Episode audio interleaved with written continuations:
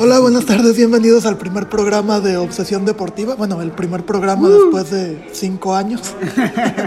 Regresamos en forma de podcast. Sí, es que en los, este, bueno, los programas, los primeros programas que grabamos fueron en el 2015. Este, creo que no, nos estamos reponiendo, no sé, de la goleada que Chivas le puso al Atlas en el 2015, cuando se metió a la 51. Ya sé. Creo que nos, nos estamos reponiendo de eso, entonces por eso volvimos hasta ahorita. Los dos teníamos cabello en ese entonces. Eh, este, Yo era más flaco. Emanuel era menos alto. Era menos alto, he crecido. Si de por sí ya estaba alto en el 2015, he crecido más. Pero bueno, he- hemos, hemos vuelto, este, como decía ahorita Manu, hemos vuelto en forma de, de podcast. Estaremos en YouTube, en Spotify, en distintas plataformas que ya les iremos mencionando y pues trataremos este, el tema de los deportes y principalmente el fútbol, ¿cierto? Estamos obsesionados con eso. No, no hablamos de otra cosa entre nosotros. Creo que es lo que nos ha unido desde que, que te conozco. Sí. Yo soy Manu, para quien no me conoce. Eh, ¿Y qué onda, Emma? ¿Qué, qué te gustaría comentar? Eh, lo de México contra Holanda, ¿te parecería bien? Empecemos con, con el partido de la semana pasada, por fin un buen rival. Es, eh, uno de cada diez partidos que México tiene contra buenos rivales y lo ganaron. Un, un buen rival, como mencionas, y en suelo este, Holandés. europeo, holandés. Digo, no había gente ni nada, pero, pero sí es diferente salir de, de tu ambiente, eh, ser visitante, aunque sea nada más demográficamente, porque sinceramente, pues, eh, nada, más, nada más que eso.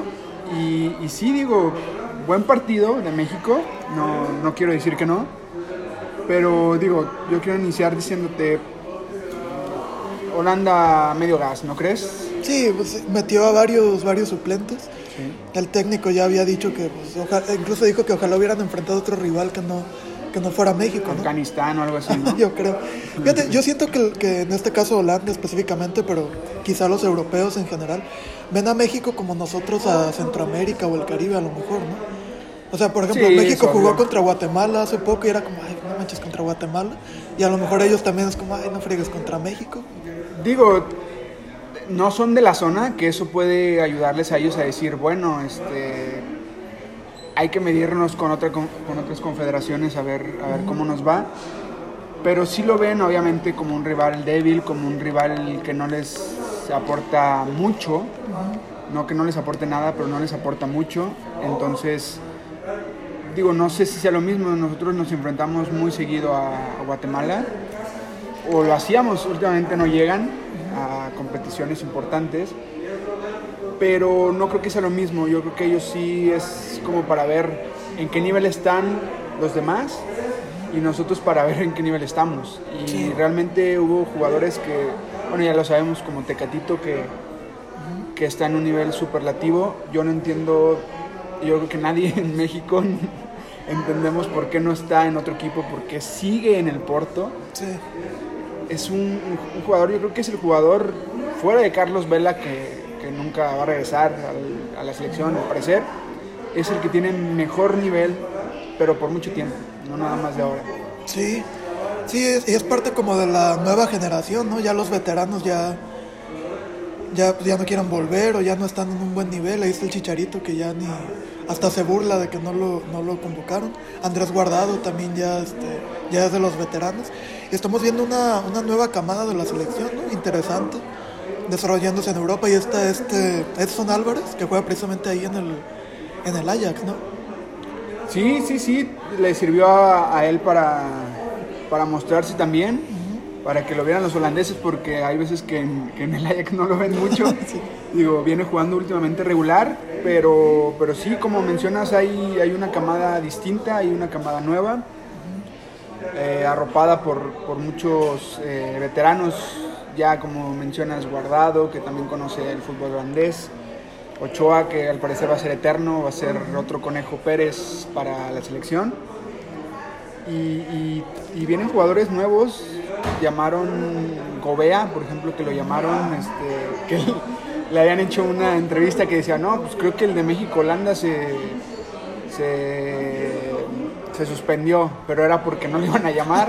al final el Tata tuvo que hacer malabares porque muchos o no los prestaron dentro de México o simplemente no quisieron ir o no estaban en, forma por, el tema de, del COVID.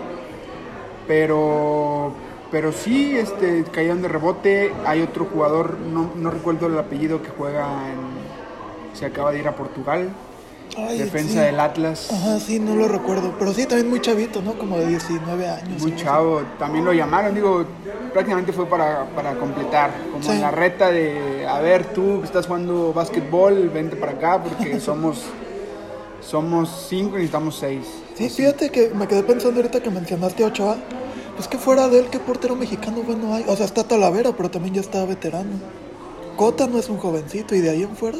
Va, va a tener problemas en unos cinco años. Sí. Después de, después de, de Qatar, si se, si se va, por ejemplo, ya Ochoa y Talavera, sí van a tener problemas para encontrar un, un portero titular, porque todos los que se han hablado como futuros, llámese Guriño, llámese el, el- el que está en Tijuana, ¿cómo se llama? La Hood. Ah, la juez. Ujú.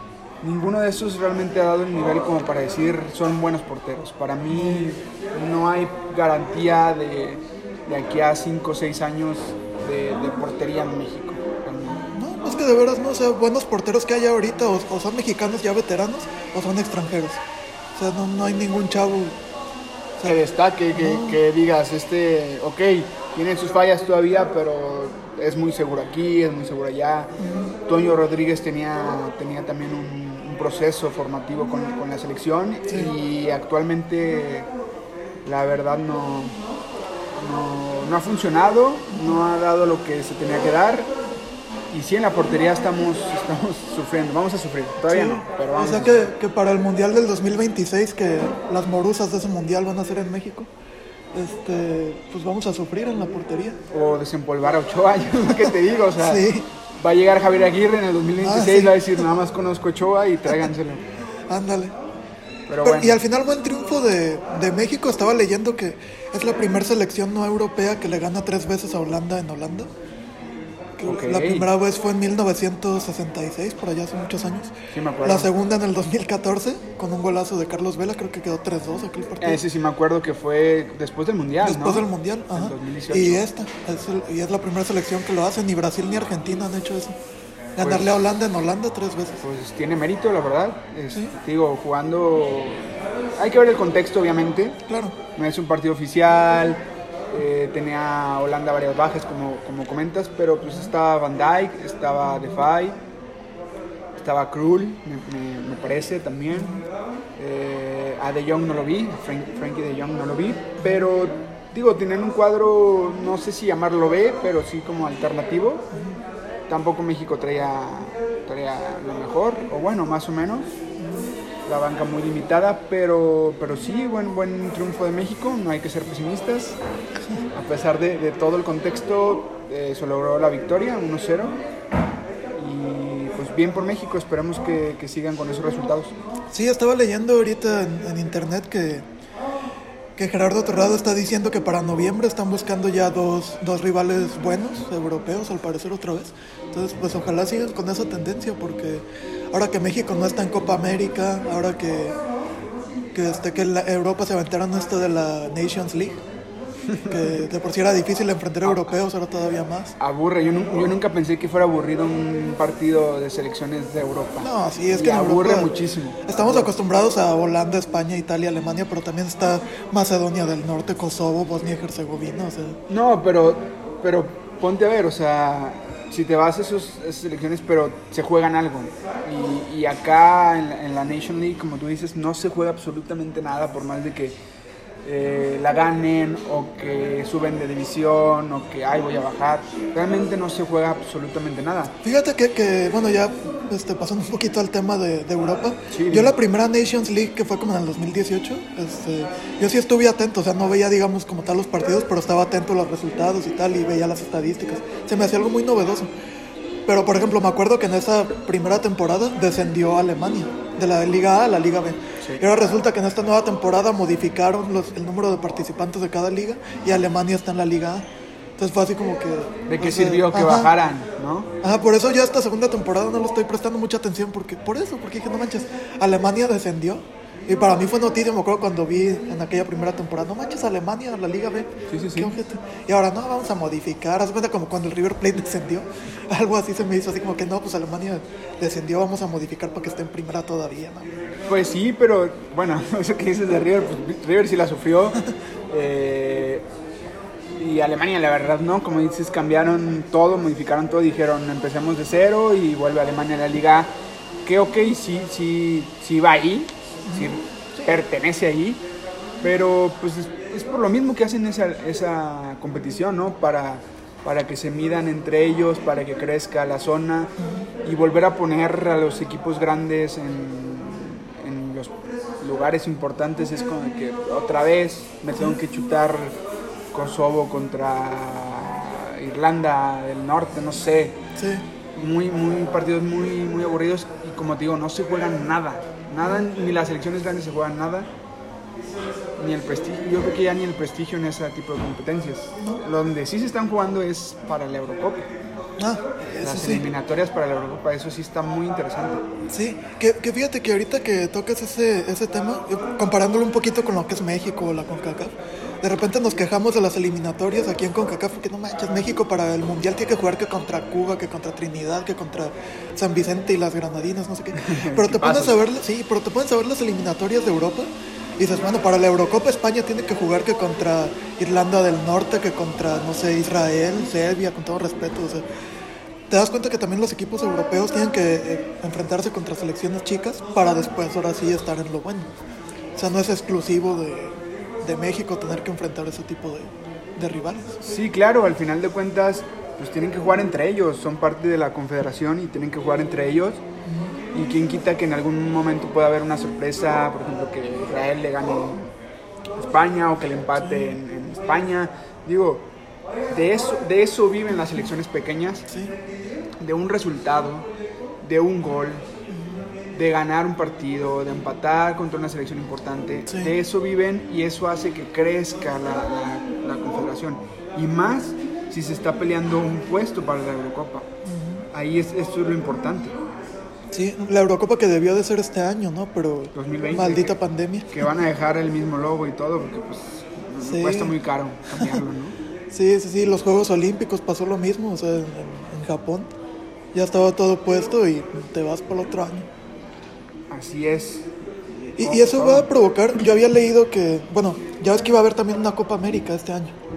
Todo iba a haber este año. Todo, todo. Todo, todo. Y que, por ejemplo, que como la Eurocopa iba a ser ahora 2020, do- digo, la Copa América 2020, 2024, dos- y la Copa Oro iba a ser 2021, 2023. Y estaban diciendo, bueno, México ya podría volver a la Copa América, no a esta, pero a la del 24.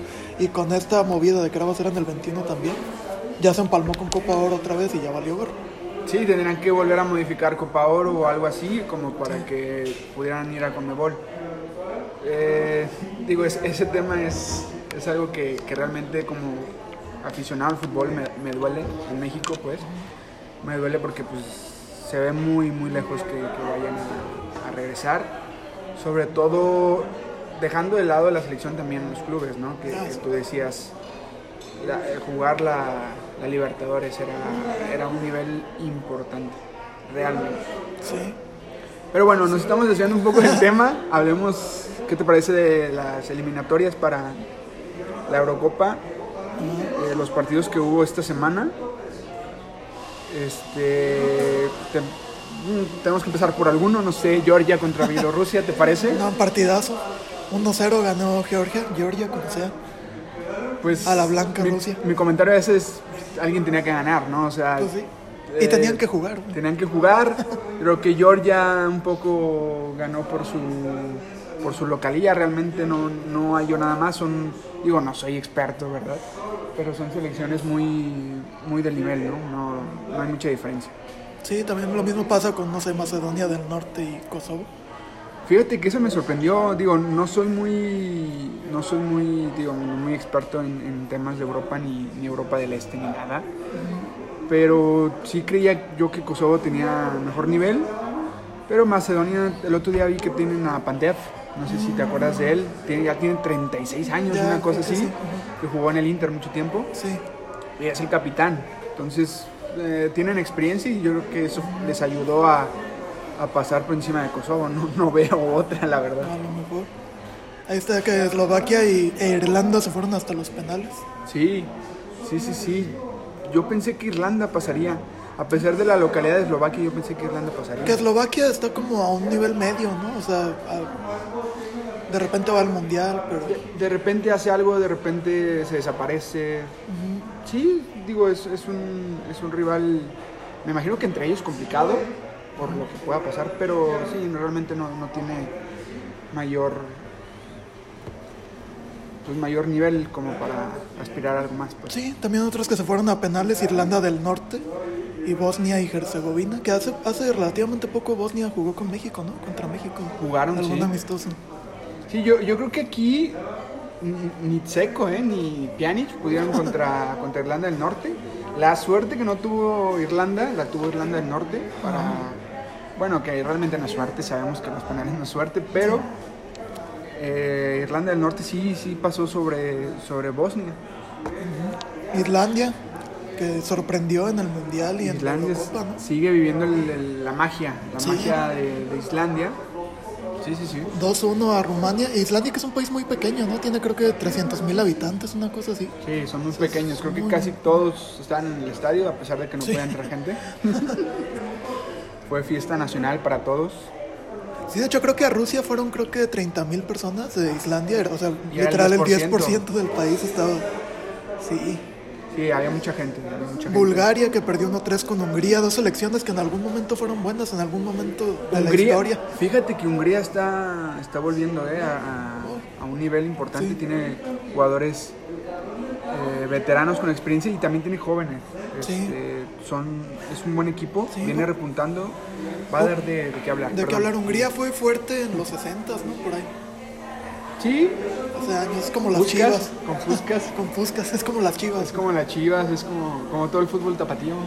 Sí, sí, no. Este, y Bulgaria, pues también por ahí de los 80, ¿no? Fue la, la buena época de Bulgaria en el Mundial del 86 aquí. 80, 90 con Stoikov. Fueron, fueron. Bulgaria últimamente pues, sigue mal, pero sí te digo, Hungría, ojo con Hungría, ¿eh? Sí tiene, sí tiene nivel para, al menos para entrar al, a la Eurocopa, sí, sí lo veo. Sí, y ahora está, van a jugar Georgia contra Macedonia del Norte. ah, perdón, ya me estaba saltando Ya, Escocia Israel. No Están tan de, malos. De Escocia Israel.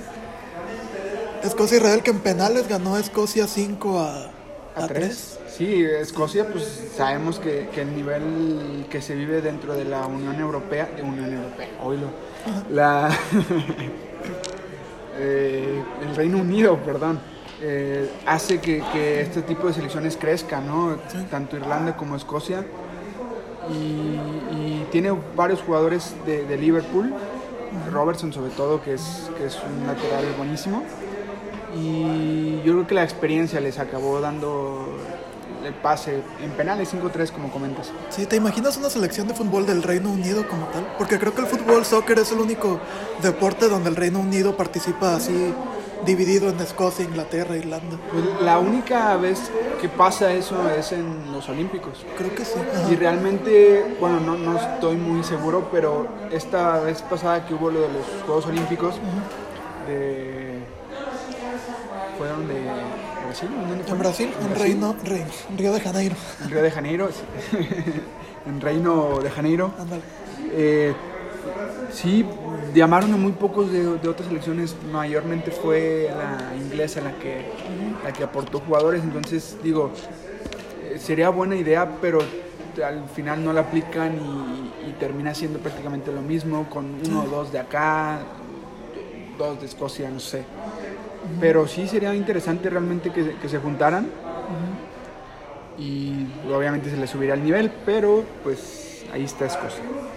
Y el otro, Noruega, Norue- Noruega Noruega. contra Serbia. ¿Cómo, Sí. cómo viste a, al Haaland? Pues los vikingos no pudieron ni de locales, perdieron 1-2. Serbia, que políticamente ha sido un país muy extraño en los últimos años, ¿no? Yo me acuerdo en el Mundial del 2006 que participaron como Serbia y Montenegro. Cierto. Y luego este ya, creo que por ahí del 2009, 2010, una cosa así, se separaron. Y ahora compiten, este, valga la redundancia, separados. Serbia se ha ido a mundiales, Montenegro no, es una selección de un nivel más bajo, curiosamente. Sí. Pero Serbia esas selecciones que al igual que Eslovaquia, ¿no? De repente ahí como que se asoman, como que aparecen, de repente se desaparecen y bueno, esta vez le ganaron 2-1 a, a Noruega.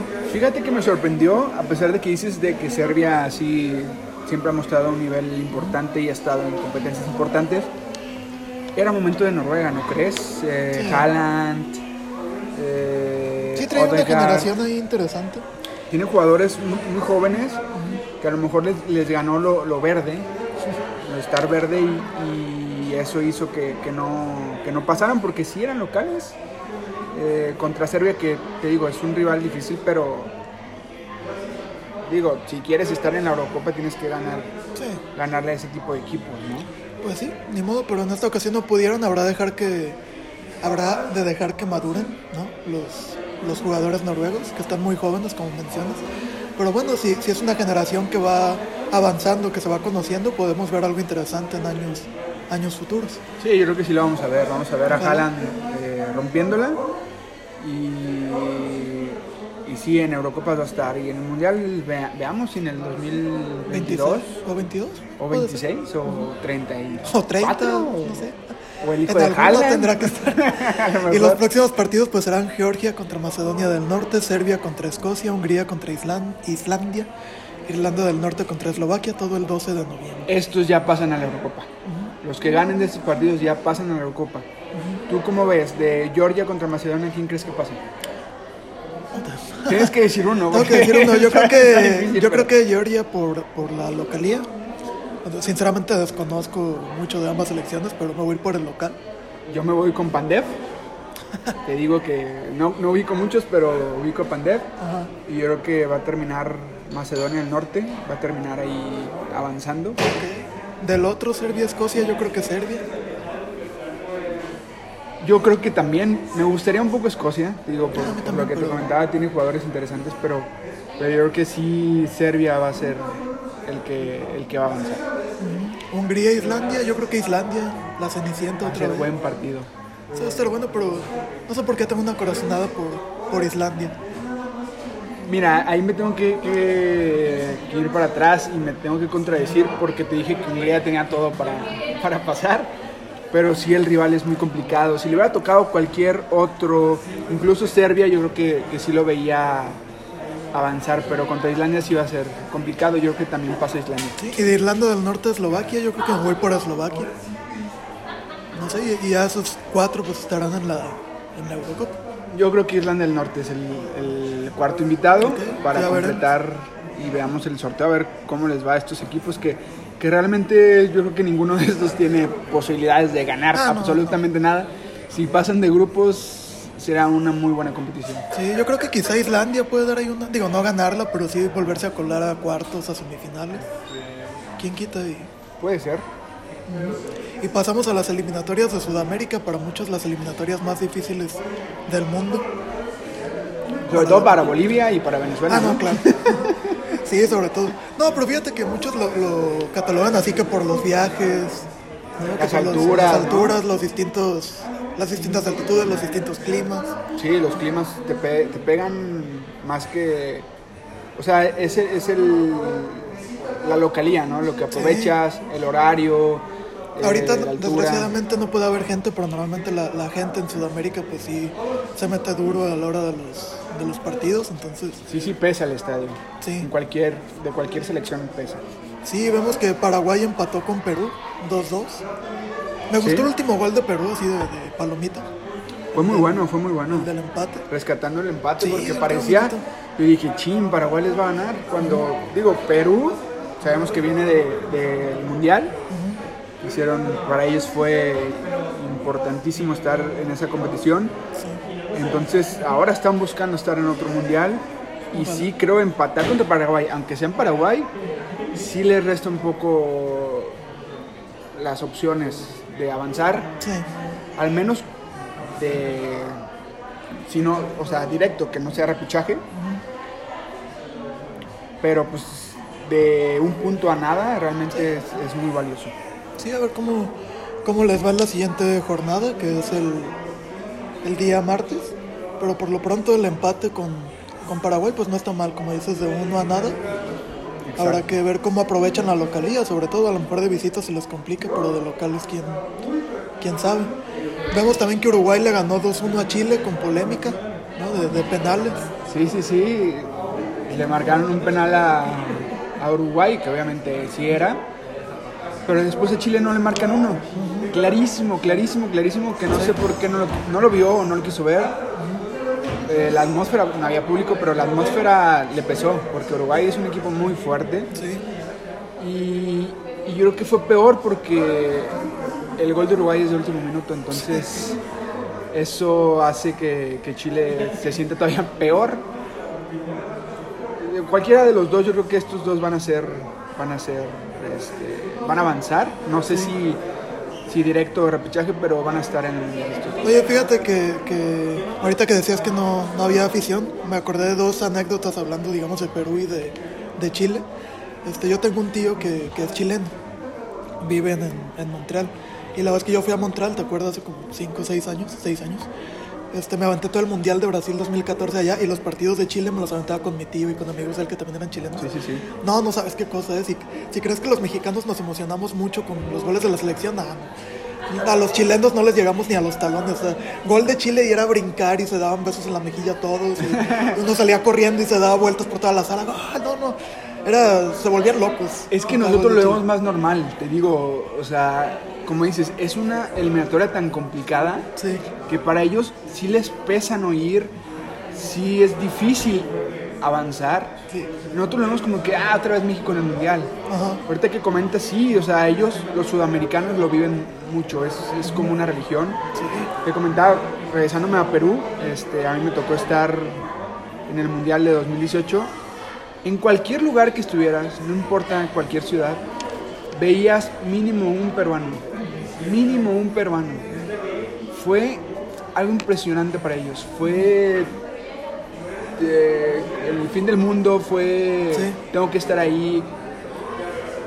Lo viven de una forma muy, muy, muy diferente, muy intensa y realmente me gusta. Lo bueno es que, como dices, los chilenos, pues no, yo creo que no las entendías mucho. Exacto. Porque- No, y fíjate que en cuanto a los peruanos, un amigo mío le tocó estar en Perú por trabajo eh, un día antes, el día y un día después de que Perú clasificó al Mundial. Y dice que eh, horas antes del partido, el presidente de Perú salió a decir, si Perú gana hoy y clasifica, mañana es día feriado. Sí, y fue. Y fue. Y fue, y fue feriado. Sí. Digo, a, mí me caen muy bien los peruanos. Yo, yo tengo varios conocidos y conocidas que son, que son peruanos. Me caen muy bien. Digo, no es que los demás me caigan mal o que los chilenos me caigan mal. Pero sí, sí, Perú es una selección que sí le tengo un poco, poco afecto. Sí. Y esperemos que, que estén en el Mundial. Ojalá. Y Argentina le ganó 1-0 a Ecuador con penal de Messi. No sé, qué, no sé qué tiene que hacer Argentina. No sé qué tiene que hacer Argentina, no sé si tiene que hacer otros 25 Messi, no sé qué tienen que hacer. No tiene idea de lo que están jugando, no, no tiene nivel, tiene muy buenos jugadores, pero ni Scaloni, ni Isabela, ni nadie los hace funcionar. No entiendo por qué. Sí, no, Argentina ya tiene la brújula perdida desde hace mucho tiempo. Esperan que Messi les resuelva todo y, y no. O sea, y fíjate que, que Messi tiene buenos compañeros, o sea, quizás no al nivel de los que tienen el Barcelona, si quieres, pero siguen siendo muy buenos. O sea, tiene buenos defensas, buenos mediocampistas y, y Argentina nomás, ¿no? los tienen que volver a rescatar. Digo, ganaron contra Ecuador, es un rival, es que aquí todos son fuertes realmente. Sí, Es un rival complicado, pero, pero digo, los argentinos son, son los- las personas más críticas de- del mundo y, saben de, lo que hablo al decir que, que no entiendo que, Argentina siga dependiendo de Messi tanto cuando, como dices, tiene muy buenos jugadores. Lautaro no, no, no, no jugó nada, eh, no se vio eh, de penal otra vez. Son varias cosas que, que hacen que, que Argentina no, no sea como que tomado en serio realmente. Sí, yo creo que, que en esta eliminatoria sí le puede sufrir como cuando Sudáfrica, ¿te acuerdas? Sí. Que los traía Maradona, que a duras penas clasificaron. Sí, sí, sí. Yo creo que en esas van a andar en, en esta ocasión, ¿no? Porque en aquella eliminatoria Colombia no es lo que, en la, la del 2010 me refiero, Colombia no era lo que es hoy, Chile tampoco, Uruguay tampoco, este, Ecuador tampoco. Han crecido, han crecido todas Sí. las elecciones y al parecer Argentina ha producido jugadores muy buenos, pero colectivamente no ha crecido absolutamente nada desde 2010, por ejemplo. Eh, y sí, te digo, como dices, Colombia ha crecido mucho. De hecho, le ganó a Venezuela este, 3 a 0. Venezuela que es de esos rivales como tipo Paraguay, que les tienes que ganar Sí, sobre todo si estás de local y realmente los masacraron, los masacraron 3-0. sí, fíjate que, que Venezuela nunca ha sido una selección sobresaliente, o sea, para empezar a, a los venezolanos lo que su deporte favorito es el béisbol. Que Este, son muy buenos. Sí, sí, sí, sí. El fútbol no, no es... De hecho, ¿te acuerdas cuando los clubes mexicanos recién llegaron a la Libertadores? Que primero se eliminaban contra los venezolanos porque los venezolanos decían, no, pues, ah, torneo de fútbol, internet. No, si jugamos el boleto contra los mexicanos, hombre, si lo perdemos no. Da igual. Ajá. O sea, no hay una cultura muy futbolera allá, allá es béisbol. Este, pues, participan en la Serie del Caribe, tienen cualquier cantidad de jugadores en las grandes ligas. Y, y ese, esa no afición por el fútbol, o no tan marcada, se refleja en su selección, ¿no? Que, que no sobresale. Y tienen varios nombres, por ejemplo, se me ocurre ahorita Salomón Rondón. No sé por qué no, yo vi el partido, no sé por qué no jugó. Creo que ni siquiera está, no estaba convocado, no sé por qué, desconozco. Pero fuera de ahí hay jugadores, eh, el portero, es de, los mejores de Sudamérica, pero pues ni eso pudo, pudo evitar que, les metieran tres goles con sabor a, a Bérgamo y no, no es, no es albur, porque fueron dos, dos de Muriel y uno de Zapata, que parece que es, eh, como dices, el Atalanta FC contra Venezuela y, y ganó el Atalanta, ¿no? Y ya por último de la jornada, de la primera jornada, pues Brasil goleó 5-0 a, a Bolivia también La con facilidad. La única forma en que se hace fuerte Bolivia es en su casa. Sí, claro. Sabemos que en su casa es el nivel por, por la altura y todo eso crece a, a un Chile, a un Colombia, o sea, se crece. Sí. Nos- por ellos también y por, por la atmósfera que hay. Sí, pero sale de visita y... Pero sale y, y más a pasa Brasil. esto. Y más Brasil que está en, Sí. un, en un nivel muy, muy, muy bueno, Sí. con jugadores muy buenos y sí, los masacraron. Y bueno, eh, cabe mencionar que estamos grabando este podcast en lunes. Sí. ¿no? Probablemente cuando salga ya se hubiera, ya se habrá jugado la segunda jornada. Este, por razones obvias no sabemos los resultados. Pero Bolivia-Argentina, pues, ¿cómo ves? Aguas, aguas con esta, porque ya ha pasado, te digo, Bolivia se hace fuerte de, de local y ya hay antecedentes de goleadas incluso Sí, contra Argentina. Hay un 6-0 por ahí. ¿no? 6-0 hace, creo que para el 2010, ¿no? Creo que sí. Y aquí no te digo que vayan a golear a Argentina, pero, pero por ahí va, ¿no? Por ahí va, puede pasar, Un empate yo creo un mínimo. o mínimo un empate, o que les ganen igual Bolivia a Argentina. Yo creo que este es el momento de Bolivia de sacar algo, un punto, tres puntos, algo tiene que sacar en esta localía Bolivia. Sí, yo ahí voy por el empate, la verdad. Pero quién quita y Bolivia da la, la sorpresa y se lleva los, los tres puntos. Sería buen resultado para Argentina, ¿eh? empate, realmente Sí. no sería tan mal resultado. Viendo cómo está todo, un empate estaría bien. Sí. Ecuador-Uruguay. Yo creo que. ah, yo creo que Ecuador. No, Uru- Pero apretado, Uru- Uruguay es- es superior a Ecuador. Está, yo digo Uruguay, Chile, Colombia y Brasil están en un escalón arriba de todos los demás, incluso que de Argentina. Ah, ahorita sí. Entonces yo, yo veo como claro favorito Uruguay.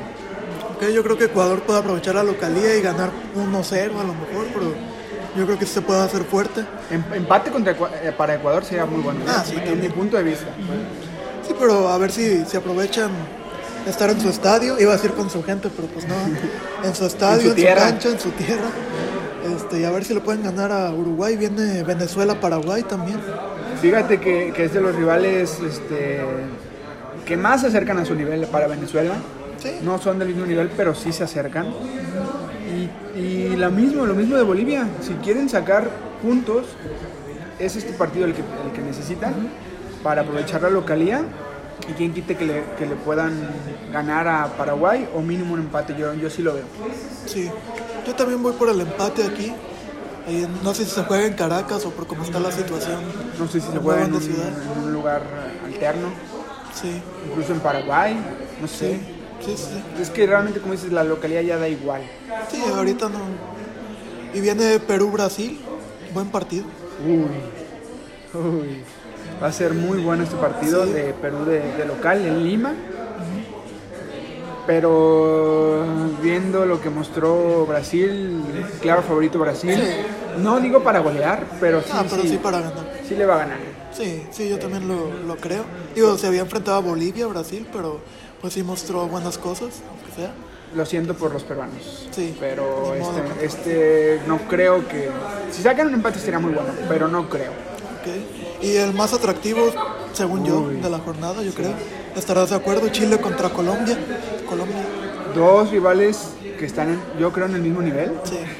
Chile y Colombia. Mira, mira, estoy usando una playera de, de Colombia habitualmente eh, el día que grabamos el podcast, entonces por eso yo me iría con Colombia. Le tengo un poco más afecto a Colombia que, a Chile. Digo, "Ah, a los chilenos los odio, no se vaya a malinterpretar, pero, pero sí, ahí me gana un poco más el, no el sentimiento, pero sí el, juego que, tiene Colombia, los jugadores, James, eh, Zapata, eh, que es un toro. Yo creo que Colombia va a ganar. Ok, no, yo creo que sí, Chile se lleva esta, Dijiste este partido. El llevarme la contraria. Sí. Los chilenos. No, y aparte lo que te pasa a ti con Colombia, con Perú, que le tienes como cierto cariño, me pasa con, con Chile. Este, es una selección que le, que le tengo afecto porque conozco varias personas chilenas. Entonces, este, si le tuviera que ir a una selección en Sudamérica, yo le iría a, a Chile, si fuera algo así como de equipos o no sé. Entonces yo creo que le pueden ganar este partido a Colombia, aparte en su casa, en su territorio. Yo creo que sí es un partido ganable para, para los chilenos. Ok, ok, respeto su punto, no creo que vaya a pasar, pero lo respeto. Y bueno, ah, nos- se nos faltó comentar que México juega contra Argelia. Ah, contra Argelia el martes también. El Este, martes. en Europa todavía. en- Ámsterdam creo que es, ¿no? También, sí, sí, porque no han salido de ahí.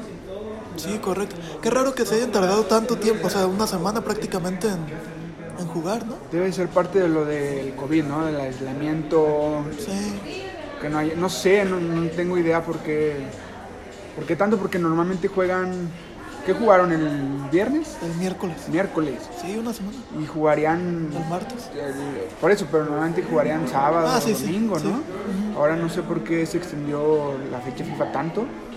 De hecho, hay selecciones que juegan tres partidos. En Europa creo que juegan hasta tres partidos, ¿no? Pero bueno, pues esperemos que a México le vaya bien contra Argelia. Eh, no es un rival fácil, pero pues veamos. ¿Qué más viene en la semana?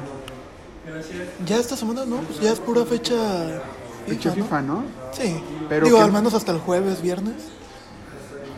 Y en cuanto a fin de semana, pues se vienen este varios partidos interesantes. Tienen tres derbis, ¿no? ¿Cuáles, ¿Cuáles son? Bueno, aquí en México, ¿cuál crees? Chivas Atlas.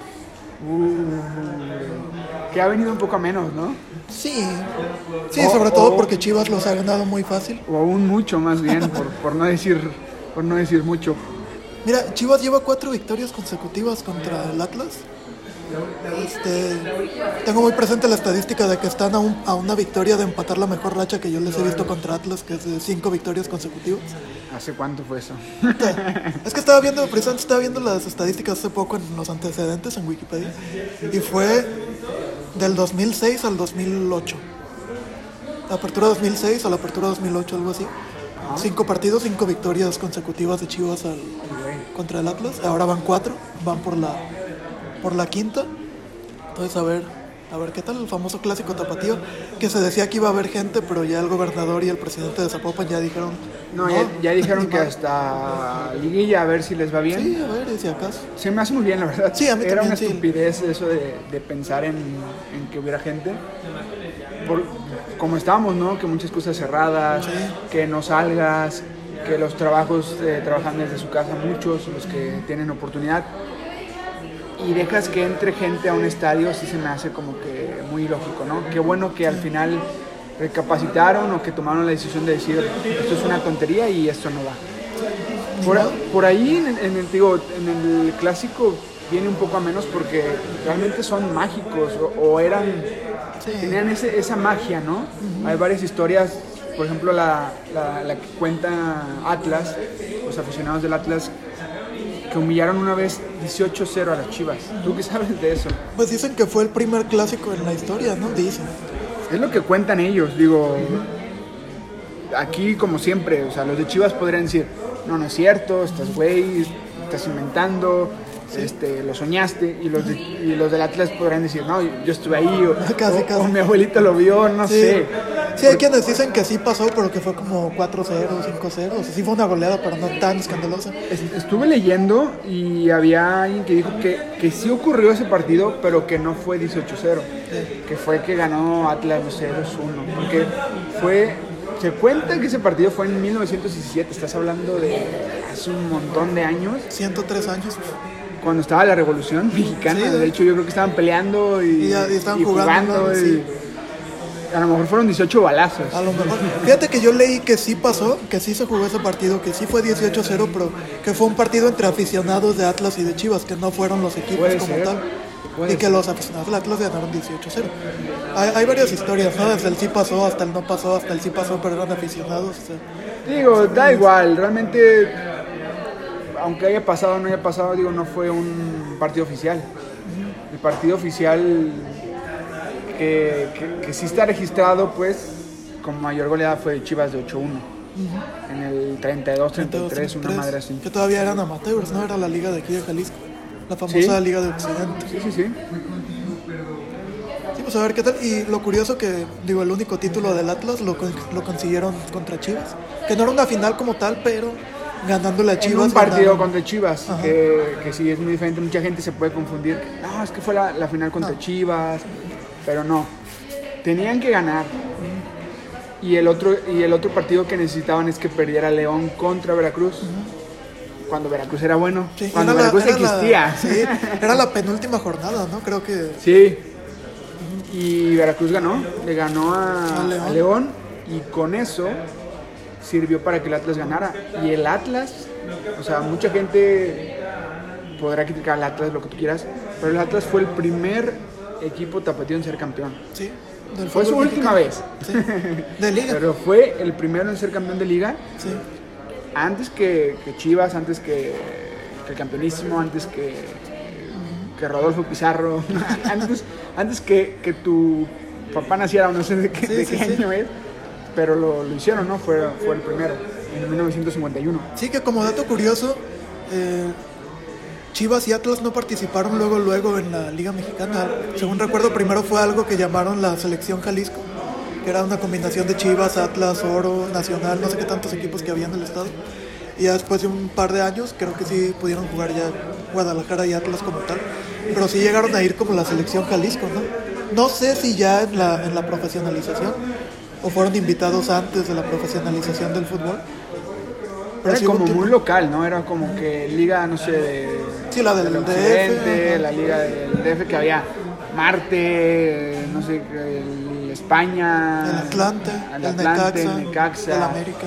Habían 45 equipos, no sé, no sé Sí, cuántos, sí, y se dividía, se dividía mucho por zona, por lo mismo, ¿no? Porque el país es muy grande y a lo mejor en ese momento no había la estructura. Sí. Pero bueno, como dices, no va a haber gente en este lugar y, y no, lo que decimos, ¿no? No va a haber cosas raras ahí ni en el estadio ni fuera del estadio. Sí, que desgraciadamente muchas veces se desata la, la violencia, ¿no? En los, Sí, sí, sí. en los clásicos tapatíos y desgraciadamente en todos los clásicos este, hay, hay violencia desatada.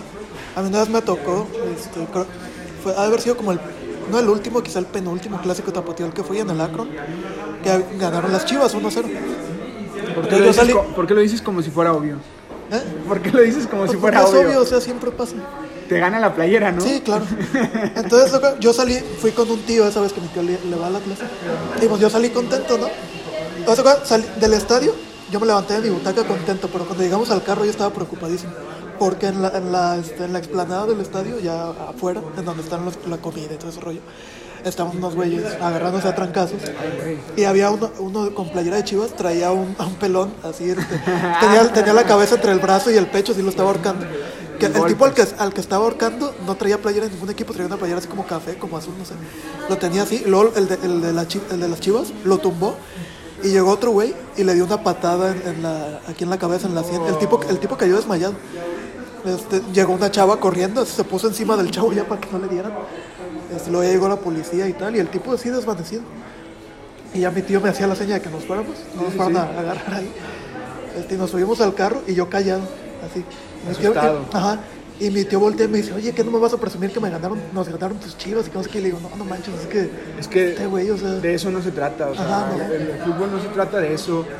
En, en Guadalajara, digo, nosotros somos de Guadalajara, estamos aquí en, en la ciudad y, y se vive intensamente el clásico, de hecho mucho más para los de Chivas.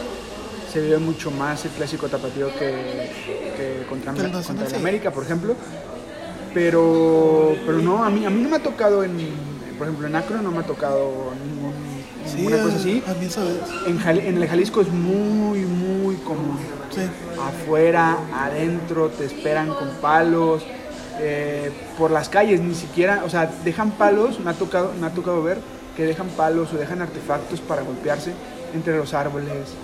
Porque ahí, o sea, digo, la gente que conozca por donde está el Estadio Jalisco, literalmente está el estadio y alrededor son casas, son este, no como el Akron, pues que está apartado de que todo. está apartado de, de la ciudad, que por periférico lo puedes ver y, y- y no hay más que uno o dos fraccionamientos, no, no, no- no muy grandes realmente y es gente como más de un nivel económico más, Más alto. alto, sí.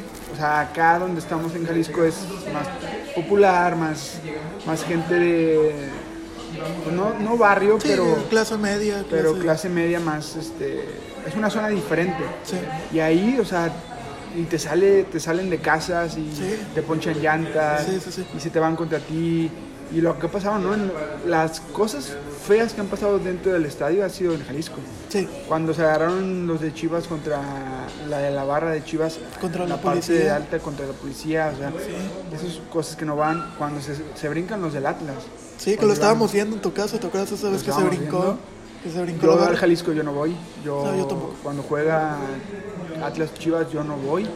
Prefiero verlo en, en mi casa. Sí. Se vive más, sinceramente, se vive más en el, en el Jalisco. Ah, sí, sí. eh, por todo, ¿no? Desde que llegas, que las semillitas, Sí. que la comida afuera, que el ambiente, que las trompetas, o sea, se, se siente muy diferente, se siente muy tradicional, pero, pero sí, primero la seguridad, ¿no? Sí, fíjate que, que estoy totalmente de acuerdo. El, el ambiente del clásico tapatío es en el Jalisco. De hecho, hace un par de clásicos entrevistaron a un jugador de Chivas, creo que a Beltrán, no me acuerdo a quién, eh, que iba a ser un Chivas Atlas en el Akron. Y él en la conferencia de prensa, siendo jugador de Chivas, dice, yo prefiero jugar el clásico tapatío en el Jalisco. O sea, yo me acuerdo cuando iba de niño y Es que un crecimos, ambiente- crecimos viendo eso, no sé si sea la nostalgia o qué, Sí. pero crecimos viendo eso. Sí, El Jalisco era, es, tiene algo mágico, Sí. o sea, es un estadio viejo, eh, no es el Akron, que el Akron es hermoso, es, está muy bonito el Es estadio, es fifí. Sí, sí, ahora, ahora antes los de Chivas eran los, los pobres y los de Atlas eran considerados los ricos, ahora es al revés. sí, Pero sí, en el Jalisco se vive muy diferente, se vive mejor realmente. sí.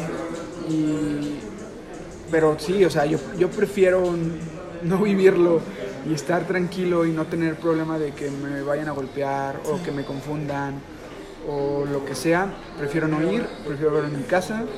Eh, como te digo, te invito a ti o te invito a más amigos y, Sí. y lo vemos ahí. Eh, y más tranquilo, ¿no? La verdad. Es un partido que se vive muy intenso. Sí, yo, yo sinceramente quisiera, quisiera no perderme ningún, ningún clásico tapatío en el Jalisco. O sea, si por fuera yo quisiera ir a todos, en el Jalisco específicamente.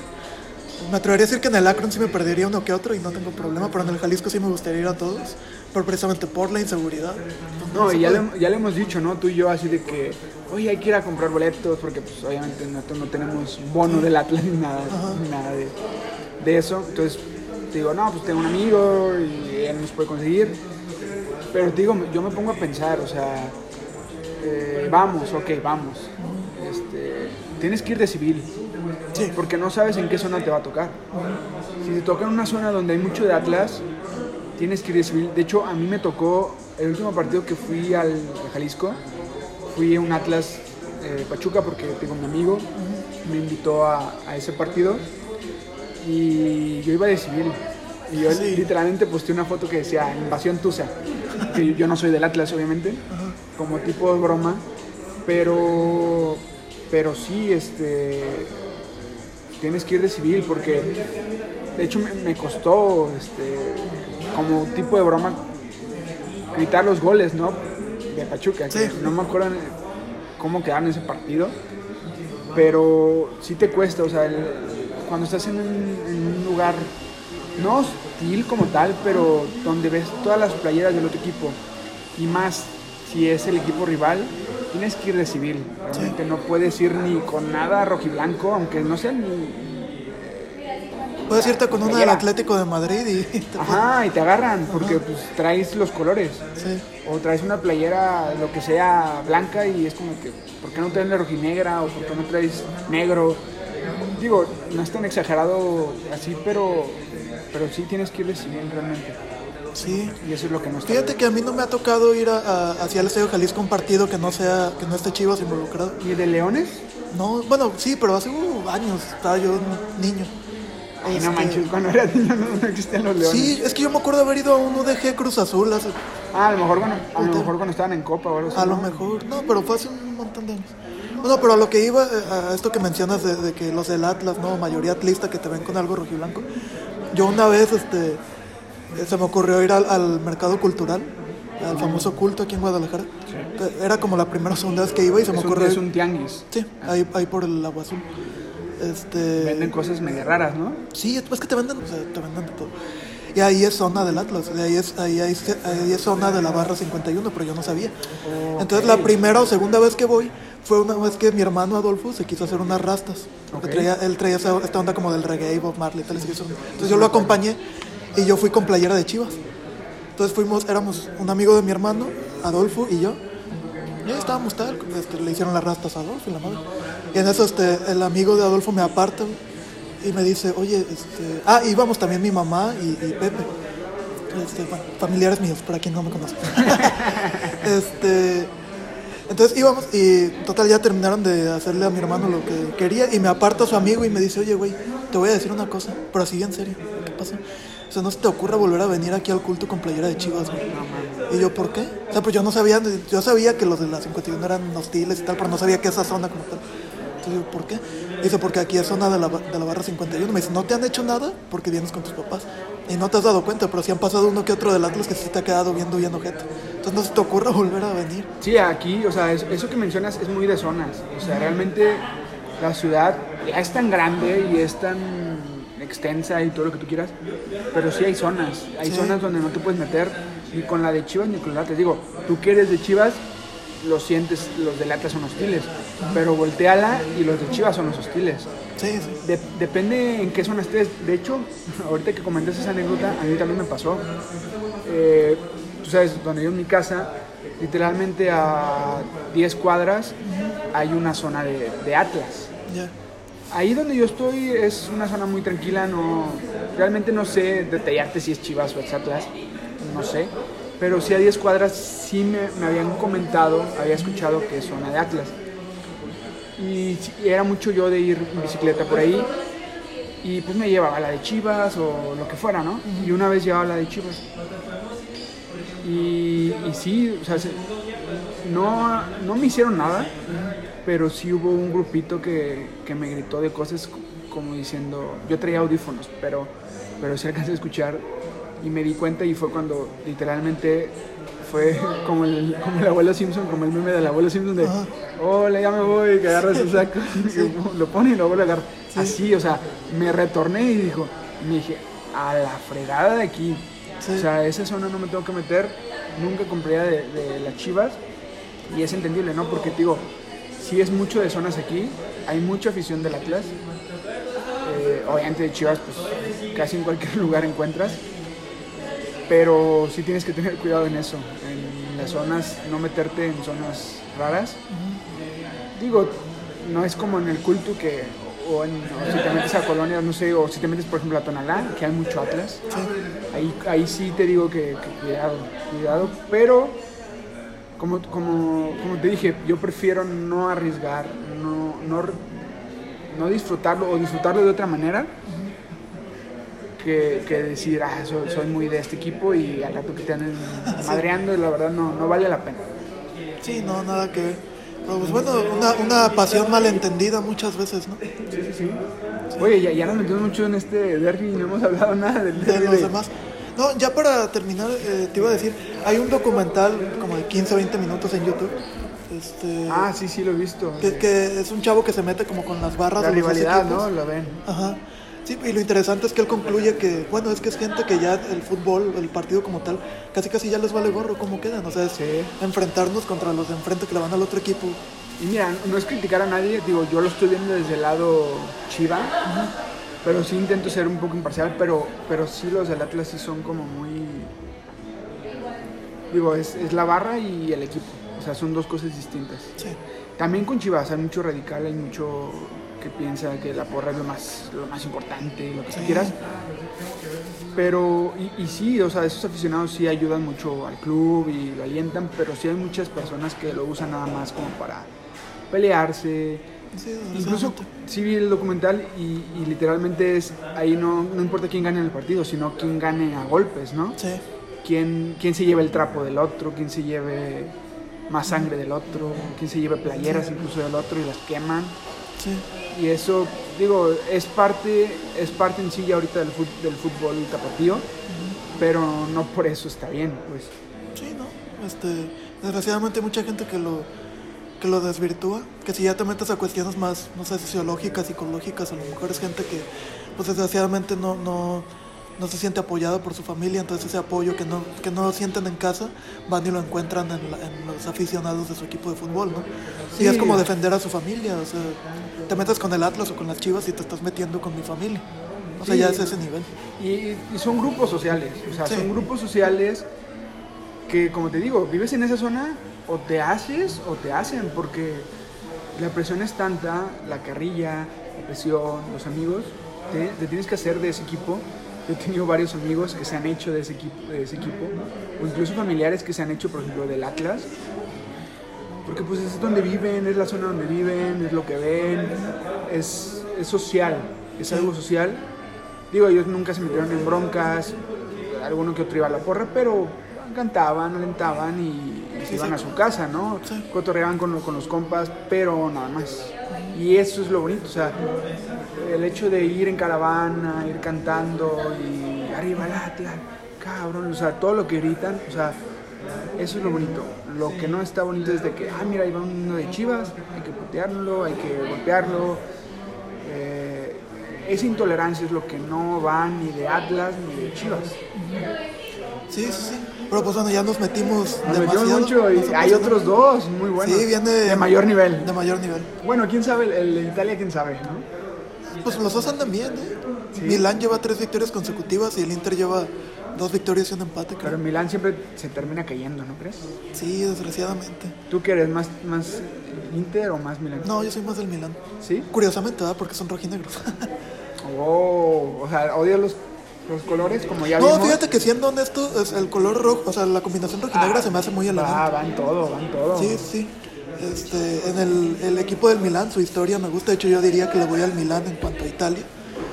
Este, Es que es muy, bueno, para mí es muy fácil, porque yo, yo viví la, la época del Inter de, de Mourinho y a mí Mourinho no es alguien que me caiga bien. Sí. Entonces, para mí es fácil descartar. Lo de la Juventus pues siempre es como que los que ayudan, los que sí, es como el Madrid, raras. el América. Y el Milan, bueno, tuvo muy buena época con... Ha tenido muy buenas épocas, ahorita no está, no está bien, pero como dices, va repuntando. Fíjate, fíjate que la única diferencia entre el...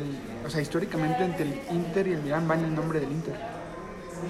Sí, Porque estu- estuve investigando un poco, obviamente, no es como que, ay, traigo todo en la cabeza. ¿Sabías que el Milan? Pues no, ¿verdad? Pero existía el Milan primero. Sí. Jugaban prácticamente, eran ingleses y, e italianos, obviamente. Y de ahí había mucha gente que estaba en contra de que hubiera más extranjeros. Dijeron, no, no, ya no más extranjeros, los que hay, ya no hay que aceptar más, no sé qué. Y dijeron, unos, unos dijeron, no, pues nos, nos vamos de aquí y crearon el Inter, que es internacional, internacional de Milano, que en el nombre lleva que, que aceptaban a, jugadores de, de todo, el, todo el mundo, ¿no? Sí. Eso, eso fue lo que hizo que se creara el Inter y eso creó la rivalidad, Sí. realmente. Sí, este, no sé si has visto es una serie de documentales de ESPN que se llama Capitales del Fútbol, ya de hace varios años. Sí, sí, sí. Tienen Con uno de Milán bastante Martín interesante. Einstein. ¿Sí es él? No me acuerdo. ¿Sí es él el narrador? Sí, sí, sí. Ah, ok. Sí, es muy interesante. De hecho, tienen uno de Guadalajara también. Sí. Este, pero ese de Milán está muy bueno. Porque ahí explican que ahí antes, en los orígenes de los equipos, el Inter era como el del Abolengo Ajá, y el. Milán era como el del pueblo. Pero ya, ya en estos momentos, en estos tiempos modernos, ya Milán está muy combinado. Ah. O sea, te puedes encontrar gente del Milán y del Inter en los barrios, barrios más ricos y en los más pobres. Sí, sí, sí, como ya aquí, no o sea, ya, Sí. pues es que ya está tan, todas las ciudades están globalizadas, ya están eh, homogenizadas, que hay de todo, ¿no? Sí. Sí, y un dato curioso es que, por ejemplo, el, el derby de Italia, yéndonos saliéndonos un poquito de Milán como tal, así como aquí Chivas América, en Italia es Juventus contra el Inter. Sin embargo, Qué el- raro, ¿no? Sí, sin embargo, estaba leyendo yo el otro día que también Juventus contra Milán también, también es considerado un clásico, pero el clásico de Italia es Juventus-Inter. Pero los aficionados de Milán dicen, no, el clásico de Italia debe ser Juventus-Milán, porque después de la Juve, el Milán es el que más títulos tiene. Y no nada más por títulos, digo, también si te vas a la historia, pues es el de los más históricos, ¿no? Sí. Yo creo que, yo creo que el más histórico, pues internacionalmente, yo creo que es el Milán. Sí, sí, de hecho en títulos internacionales el Milan barre al Inter, pero por mucho. Y a la Juventus, Sí, y a la Juventus también. creo que en cuanto a nivel, a nivel nacional, que sería Copa de Italia y Supercopa de Italia, creo que el Inter tiene más que el Milan, pero ya si, te, si metes lo internacional, el Milan se lleva de, de calle. Entonces sí, es, es un derby bastante interesante que como dices, este, Sí, yo también soy, soy más de Milán, ¿eh? Sí. Yo sí soy, digo, vi- viví la época de, no sé, Rui Costa, de Dida, de Nesta, de Sí. Fíjate de que- Shevchenko, que era mi ídolo. que como dato curioso, no sé si te acuerdas que hace como 3, 4 temporadas, normalmente el escudo del Milán es, es un óvalo con las rayas rojinegras y una parte blanca con una cruz. Hace como 4 o 5 temporadas sacaron nada más la parte de la cruz roja Ah, con el fondo sí, sí, blanco sí, así sí, muy sí. grande. Y yo me puse a investigar porque se me hizo curioso y dije, ¿qué- ¿por qué hicieron eso? Entonces investigando resulta que esa parte de la cruz es el escudo de la ciudad de Milán. Y esa vez decidieron, ah, pues vamos poniendo nada más el escudo de la ciudad. Es, es parecido a lo que hace Chivas. O sea, esa parte de, del- de donde están los leones con el árbol, toda esa parte es el escudo de armas de Guadalajara. Es como si Chivas de repente más dijera, pues quítale el círculo con las rayas y nada más pone el escudo Que, la no, que no se puede, que no se puede, pero Ajá. estaría interesante. Eh, por eso hizo el, el Milán eso en aquella temporada, poner el escudo nada más de la, de la ciudad. Interesante, es, es bonito, los dos escudos creo que son bonitos, ¿no? El el- tanto el del Inter como el del Milán. Pero pues vemos quién, quién gana, ya tío. Sí, el- te digo, el, el Milán va con paso perfecto y el Inter ahí la lleva, lleva siete puntos. Inter tiene mejor equipo, Sí. yo creo, actualmente. El Milán les ha costado, pero bueno, esperamos que, que sea un buen partido, la verdad. Eh, no soy como que muy aficionado a ningún equipo italiano, entonces que sea buen partido y que metan goles. Sí, y todo parece indicar que es bueno porque empezaron muy bien los dos. Esperamos que sí. Oye, ¿y ya ¿no supiste cómo se solucionó lo de la Juventus y el Napoli que no jugaron y que le iban a dar los puntos a la Juve? No supe. De, de hecho, qué bueno que comentas ahorita porque el Inter está infestado COVID. De hecho, el domingo, ayer, acaban de confirmar a Ashley Young como Young, cómo se pronuncia, Sí, eh, como otro, es el sexto. O sea, y hay seis infectados, entre ellos está este, él, eh, creo que un portero, Radu, no, no, no, ahorita no tengo los, los, todos los nombres, pero ya son seis. Sí. Y del Milán, si te acuerdas, estaba Zlatan, que ya se recuperó, ya le dieron el alta y, y al parecer sí va a jugar. que estaba, has- hasta memes hicieron de que no, pues, el que el COVID se preocupe ya. Sí, sí, digo, sí. Zlatan es el, el Chuck Norris del fútbol. Él va a destruir al- a todo el COVID. Y pues al, al parecer, pues sí, es que son, son jugadores, o sea, son personas más bien que tienen un nivel físico impresionante Una alimentación buena. que, que fácil lo pueden sacar. jodidos unos que, que ya llegamos a los, a los 30 años. Sí, pues ni modo. Y el tercer derby de esta semana, uno que le llaman el derby amistoso, el derby de Merseyside, no sé cómo se pronuncia Pues ni tan amistosos, pero Liverpool contra Everton. Es que sabes qué pasa que en Inglaterra, al menos lo que yo he leído, es muy común que toda la familia o todo el grupo de amigos le vaya a un solo equipo. O sea, toda tu No familia le va al división. United, ajá, toda tu familia le va al, United o al Liverpool o al Chelsea o yo qué sé. Menos en Liverpool. En Liverpool sí es muy común que el papá le va al Everton y el hijo le va al Liverpool y el sobrino al Everton. Así se dividen mucho. Y como en Inglaterra no es común que pase eso, a lo mejor aquí en México sí lo veríamos normal. Pero en Inglaterra, en Liverpool es el único, la única ciudad donde pasa. Que en la misma familia o en el mismo grupo de amigos ves aficionados de... Pues es que tiene muchos aficionados Everton, ¿no? A, a pesar de que a pesar de que no es un equipo que sea tan ganador, porque ahí ya podemos entrar en que histórico, no histórico, porque si te pones a ver la es la liga más, más vieja del mundo. Entonces, si te pones a ver histórico, pues 25 de 50 son históricos, o sea, ahí no, no entra en quién es histórico y no. Sí. Pero digo, en cuanto a no ser ganador, tiene mucha mucha afición.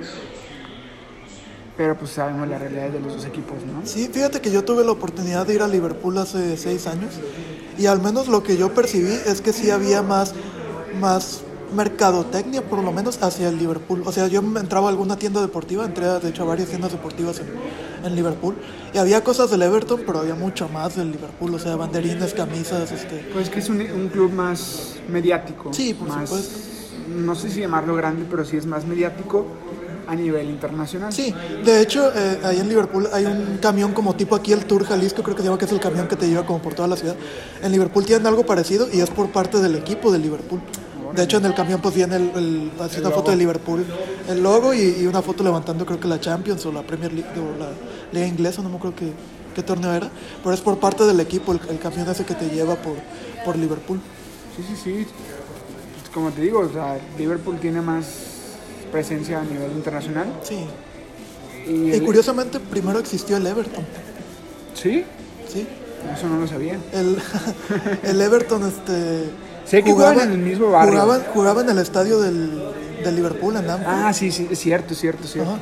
Y de repente, el, el- eh, creo que pasaba algo parecido como lo que está pasando con el León ahorita aquí en México, que el dueño no le quería prestar ya el estadio del equipo, no sé qué. Eh, no, ya me acordé, el, el dueño del estadio de Anfield le quiso aumentar la renta mensual a la directiva del Everton. Y la directiva lo mandó a la fregada y se mudó al estadio de Sí, al, Park, no, Woodison Park. Goodison Park. es.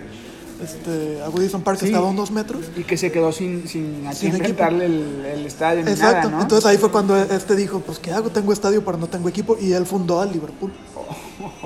El Liverpool nació para ocupar el estadio que ocupaba el Everton. O sea, no dijo, voy a conseguir otro equipo. No, lo no, voy a hacer yo. Lo voy a hacer yo y, y se inventó al Liverpool. Y al final terminó siendo más laureado el Sí, Liverpool, ¿no? que de hecho el- su primera, o sea, la primera intención que él tuvo no fue ponerle Liverpool, él quería ponerle Everton and no sé qué. No manches. Este. Everton y el barrio, no sé qué chingados. Everton O sea, Everton y 2.0, algo, algo así, 2.0. casi, casi Everton. Everton y 2.0. yo. Ajá, casi, casi.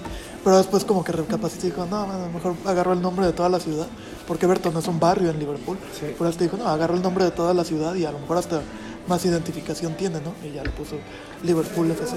Es que siempre los equipos con, con el nombre de la ciudad o del barrio siempre atraen más, más identidad.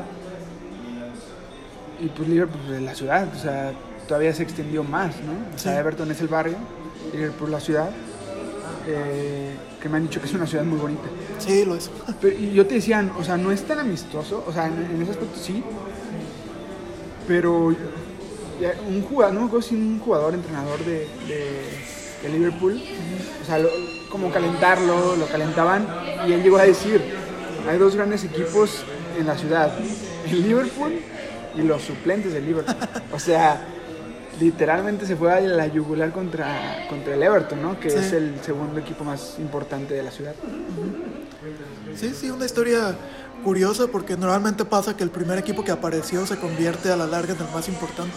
¿no? Por ejemplo, Chivas y Atlas. Suena lógico, suena lógico, pero no siempre sucede. Sí, aquí primero nació el Everton, pero el Liverpool fue el que se robó la, la historia. De hecho, a mí, a mí, digo, yo no. Yo en cuanto a Inglaterra soy, por ejemplo, del Arsenal, porque me tocó la época de Henry, Bergkamp, este, Piré, no sé.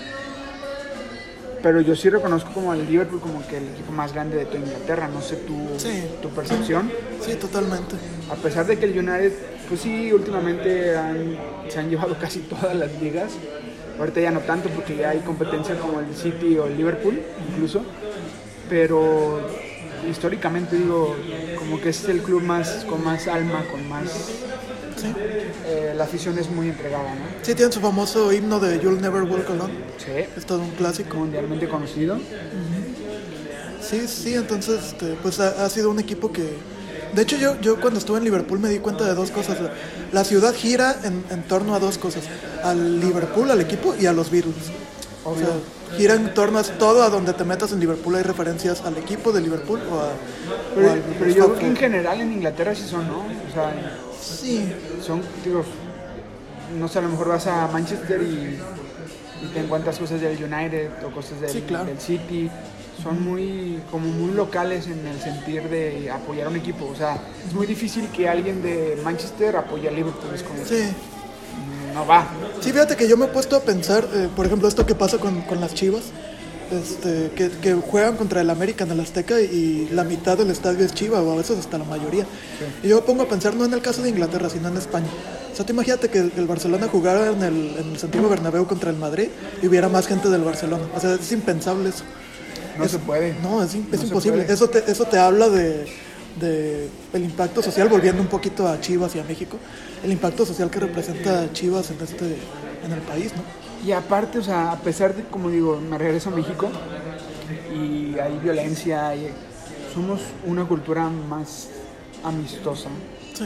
más amigable, que hasta hace poco se podía, o sea, todavía se puede, pero sí hay que buscar partidos para eso, pero que hay gente este, de, to- de todos los equipos, o sea, en un estadio pueden convivir, incluso puede ser, no sé, Atlas Chivas, y hay una persona del América y es como de que, o sea, si le echan carrilla, porque tú qué haces aquí, Sí, pero es una carrilla. pero es carrilla, o sea, somos, somos, tendemos a burlarnos, no Sí. a tanto a, mira, hay alguien de la América, esto no puede pasar aquí, o no pueden ser más locales que nosotros. Digo, en, en España sí, sí se vive así un poco más, porque allá les dan un huequito, literalmente les dan un huequito ahí para, no sé cuántos boletos les den, dos mil, tres- no sé cuántos boletos les den, y es así de que, bueno, en Santiago Bernabéu es, métete hasta allá, donde tienen vidrios, donde no te puedes pelear con nadie más, donde hay un montón de seguridad y los mandan hasta la zona, hasta la peor zona. O sea, ahí sufranle, quieran, quieran venir a, su- a ver a su equipo, que es el contra de nosotros, pues véanlo donde puedan. Sí. Porque aquí no le vamos a permitir que nos llenen el estadio, ni siquiera que tengan boletos para, para, para, entrar. Y, y en Europa, yo creo que, creo que casi toda Europa, y no es que toda, ese sí. O sea, este es nuestro estadio tú no entres. Y restringen mucho la venta. Lo han querido hacer aquí, de hecho el, el Atlas lo ha querido hacer. Digo, vuelvo a lo mismo, no es porque seamos chivas o no. Pero por lo general en el Jalisco son, son locales, las chivas, en cuanto a la afición. Pues deja tú el Atlas, las Chivas, cuando recién se inauguró el Lacro no quería Vergara vender todos los asientos. Sí, sí, sí. Pues ahí está, o sea, ah, y ahí te estabas fregando al de las Chivas que no compró su asiento, pero también estabas fregando al equipo visitante que no hay forma de que entres porque ya está todo vendido. Pues que no les funcionó al final de cuentas, porque no vendieron todo. Sí. Pero sí, de repente sí sacan este, el Atlas, por ejemplo, ventas especiales, o les vende uno por persona a personas que no vayan con la playera, no sé, cosas así. Sí, Tigres lo hace, ¿no? Creo que Tigres y Monterrey tienen... Pero Tigres y Monterrey pues, tienen vendido prácticamente todo con abonos. Sí. Es, es otro nivel en cuanto a afición, en cuanto a Sí, nivel de, dinero pues que, que hay entre los aficionados. Ya nos metimos mucho a los derbis y regresamos a México. Pues la próxima semana empieza la Champions, ¿no? Uh, la mejor competencia del mundo. Sí, que, que se van a aventar la jornada 1, 2 y 3 seguidas, semana tras semana, luego un descanso creo que de 15 días, y 4, 5 y 6 otra vez Eso es seguidas. querer sacar el compromiso y decir se juega porque se juega. Sí. Sí, pues ya fue el sorteo de la fase de grupos hace un par de semanas. Y aquí los tenemos para ver quién avanza, quién no. Hay grupos interesantes y hay otros que dices, no, con estos partidos me voy a dormir. Sí, Si gustas empezamos con el grupo A, hacemos como nuestros pronósticos. Sí. ¿Te parece bien? A ver, en el grupo A está el Atlético de Madrid, el Bayern Múnich, el Lokomotiv de Moscú y el Red Bull Salzburg. Creo que está muy cantado. ¿no? Aquí es obvio. Sí, Aquí es obvio que va a pasar. Obviamente Locomotiv Ah, sí, claro. Red Bull, ¿no? sí. O aquí no sí, sí, sí. Sí, no, el Atlético y el Bayern no tienen ninguna oportunidad. No, contra no, estos gigantes, no. contra el gigante ruso y contra el gigante, ¿dónde es el Salzburg? No sé. Eh, de Austria. De Austria. Cierto. Es que con tanto Red Bull ya no sé ni de dónde son cada equipo. Ya sé, en Nueva York, en Brasil, aquí, Al rato a haber en Alemania. Red Bull Tonalá, no sé. Sí, no lo dudes. No, ya hablando en Ah. serio de Atlético y Bayern Múnich, yo creo que primer lugar Bayern y segundo Atlético. Pues sí, Bayern es el, actualmente es el mejor equipo del mundo, lo ha Sí. demostrado.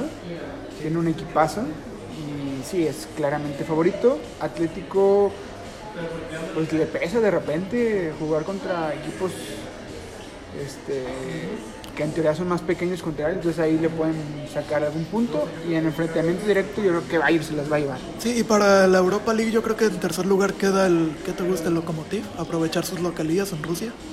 No, yo creo que el Red Bull. Sí, no, a pesar de que está en la, en la Champions, no viene muy fuerte esta temporada. El fuerte, fuerte es Zenit, siempre. Bueno, últimamente. El Lokomotiv sí le va a costar mucho y, y el Red Bull siempre, con el poder que tiene, yo creo que pasaría. Ok, entonces lo ves en tercer lugar al Red Bull para meterse a, a la Europa League. Yo creo que sí. Ya, ya checaremos al final a ver si, Sí. si lo que dijimos está bien o, Ok, o estamos completamente equivocados. y el B está interesante, ¿eh? Eh, sí, pero claro, también está el Borussia Mönchengladbach, Ajá. lo pronuncié creo que bien, el Inter, el Real Madrid Y el Shakhtar Donetsk. Eh, digo, los favoritos aquí obviamente son Inter y Real Madrid. Sí, pero yo creo que el Inter sí se puede estar bajando. Yo creo que el Mönchengladbach, ¿cómo se pronuncia? Mönchengladbach. Este, yo creo que sí le puede, puede desbancar ahí al Inter, que de repente se cae en la Champions, ¿te fijas? Van dos temporadas seguidas que se mete en tercer lugar a Europa porque... pero porque ha tenido otro rival más fuerte que el Borussia, por ejemplo.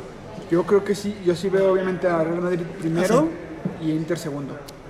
Y en tercero, Shakhtar. Yo al, Borussia no lo veo muy fuerte. ¿No? Si, si te fijas en la Bundesliga no está muy fuerte, realmente no. Yo no lo veo tan fuerte, pasa similar a lo que tú dijiste de, lo, de Lokomotiv, pasa más o menos lo mismo. El Shakhtar siempre es un equipo combativo, es Sí. muy difícil para cualquier equipo que juegue contra él, sobre todo en casa. Entonces yo creo que Shakhtar tercero. Híjole, yo, yo sí me atrevería a decir que, que el Mönchengladbach o el mismo Shakhtar le puede, puede bajar al Inter. No, no, Sí, da, no- da uno, da uno, da uno. Yo me voy a quedar con el Mönchengladbach. En segundo. Como sea, en segundo. ¿Y en primero Real Madrid? Sí, claro, claro, obvio. Digo, no me, no me, perdón la expresión, bueno, no me gusta el Real Madrid, iba a decir más feo, pero, pero hay que reconocer que es un equipazo y va a que quedar en primer lugar. Que te caga. Eh, ¿Y en tercero? ¿Quién va? En tercero yo creo que el Inter y en cuarto el Shakhtar. Y bueno, El Real Madrid va primero, pero creo que sí va a sufrir sus partidos. ¿eh? Últimamente le ha tocado sufrir mucho, sobre todo en Liga Sí. Española, contra rivales que no son muy, muy fuertes en el papel. Se ha estancado un poco en el nivel porque no han traído realmente grandes refuerzos ni nada, ¿no?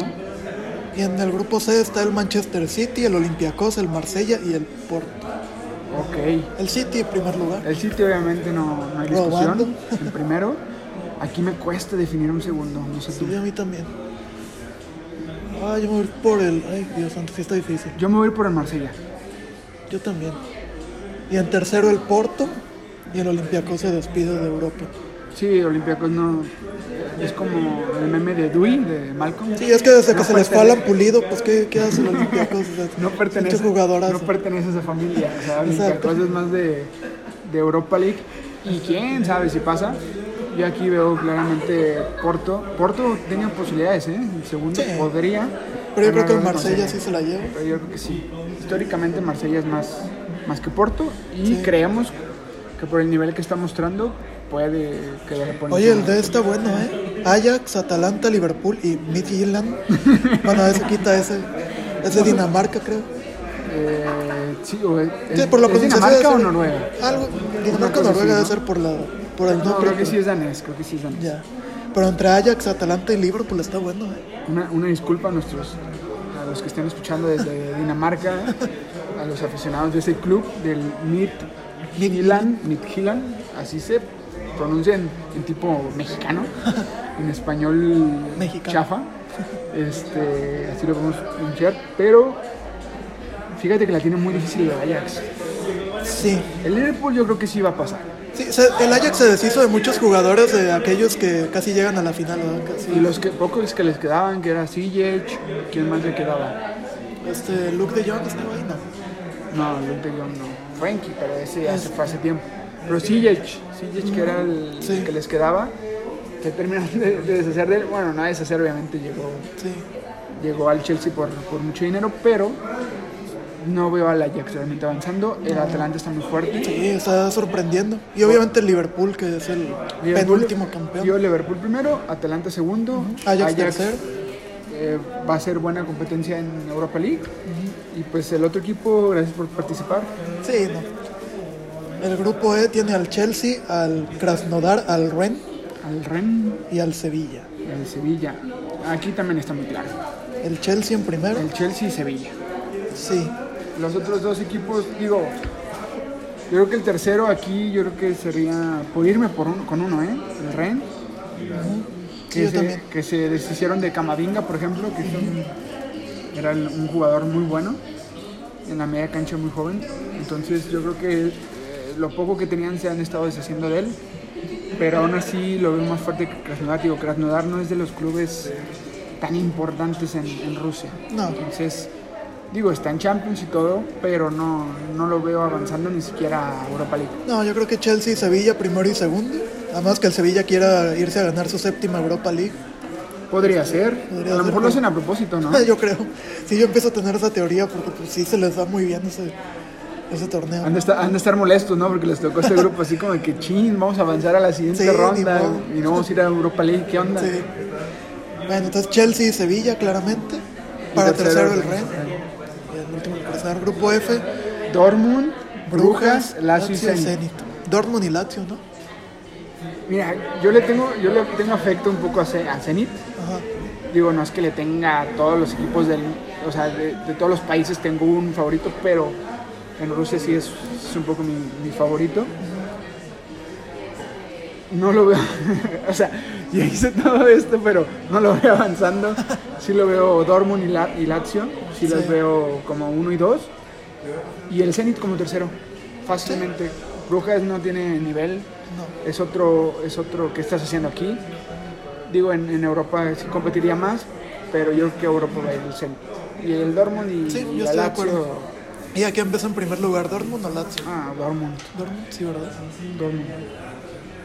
Sí, Lazio a ver si, si puede sobresalir avanzando la siguiente ronda. Porque de que avanza, yo creo que avanza. Y tenemos el, el grupo G, interesante. Uf, Barcelona, Muy Dynamo, difícil. Ferencváros y Juventus. Ferencváros.